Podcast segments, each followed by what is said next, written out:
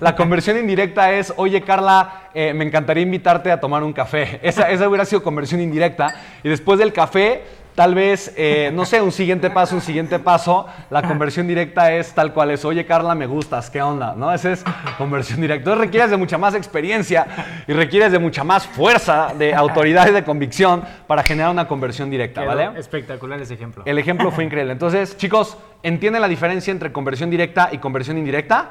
¿Queda claro, sí o no?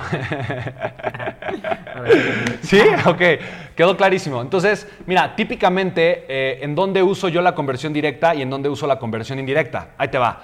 Yo uso la conversión directa en dos escenarios distintos. Uso la conversión directa cuando, uno, vendo un producto con un precio relativamente barato, menos de 10 mil pesos, menos de 500 dólares. Si es en Estados Unidos, hasta 1.500, 2.000 dólares, ¿ok? Si es fuera de Estados Unidos, hasta 500 dólares. Y la persona todavía no me conoce y voy a estar menos de dos o tres horas con la persona, ¿ok? Es barato, pero yo sé que en dos o tres horas puedo lograr yo la conversión directa porque tengo experiencia haciendo esto, ¿vale? Entonces ahí yo uso la conversión directa, ¿vale?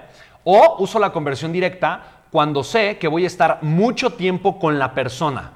¿Ok? Si yo sé que voy a estar con la persona un día completo, dos días o tres días, voy a usar la conversión directa y no importa el precio del ticket, pueden ser tickets elevados. Un high ticket un- pueden ser 15 mil dólares, 10 mil dólares, 2 mil dólares, 7 mil, 4 mil, 5 mil dólares. Ahí sí no importa, porque sé que voy a estar mucho tiempo con la persona y yo entonces durante todo ese tiempo voy a poder tener mucho más argumento, mucha más conexión para que la persona pueda convertir. ¿Vale? Yo ahí, ahí uso la conversión directa.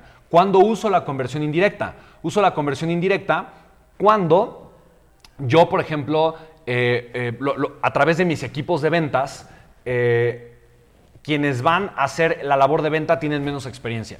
Por lo tanto, es mejor que sea una conversión indirecta porque tienen menos experiencia, entonces pueden tener de alguna forma más tiempo para conven- convencer al prospecto, convertir al prospecto y evidentemente los números son mejores. Entonces, cuando mi equipo de ventas se va a encargar de hacer la conversión, típicamente hace- hacen conversión indirecta, ¿vale?